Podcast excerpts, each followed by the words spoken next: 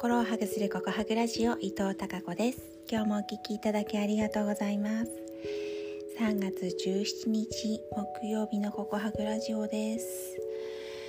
皆さん昨夜の地震大丈夫でしたか？すごく揺れましたよね。長かったです。いや実はね昨日ねねいつも通りに、まあ、ムックが足元にいて告白ラジオを録音したでしょ？で「ムック寝るよ」って言って、えー、お部屋の電気をねピッと消してムックを足元から自分の、えー、胸元へ連れてきてねこう後ろ抱っこしていつものようにハグハグしていたらですねなんかこうミシミシミシミシって建物がね揺れるというかきしむ音がしてんなんか私目が回ってるかなって一瞬思ってたんです。そしたら珍しくムックが反応してなんか地震だと。いつもはすごい寝てるはずのムックが本当に地震に反応するのはあまりないんですけどめちゃくちゃ反応して飛び起きた感じでねああ地震だと思って。うん本当にびっくりしましたね。皆さんそんな時こんなね地震とか何か大きな災害とか起こった時って誰を思い誰を思い浮かべますか？誰を思い浮かべましたか？昨日の夜。ね。うんいろんな人のことを思い浮かべて大丈夫かな？大丈夫かな？って考える人がたくさんいたんですね。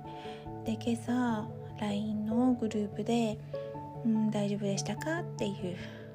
皆さんに、メッセージをお届けしたらですねなんとなんとその中の一人がね、えー、関東に住んでいる方なんですがなんと秋田に住んでいる私のことを心配してくださったっていう LINE をいただいてめちゃくちゃ嬉しくってありがたくって感謝感謝ですそんな時に思い出してもらえるそして思い出す人がたくさんいるっていうこのねつながりって本当に大切だなって改めて思いました。うんそして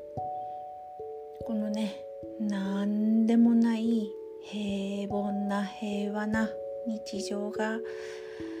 本当に何よりありがたいことなんだなって改めて思った今日です。そんな何もないけど当たり前のごくごく普通の幸せ普通の生活を幸せって思えることのありがたさをかみしめてね忘れないようにして一日一日を楽しく丁寧に暮らしていけたらいいななんて今思っています。今日はねこの後おっとあと6分でうんミーティングが始まります。でその後夜9時から、うんと、3月20日に行われるそれが本番なんですけど幸せシンポジウム2022にまたポジティブ心理学コンサルタントの教育チームで、えー、去年に引き続き登壇するので今日はそのための公開リハーサルをします。私は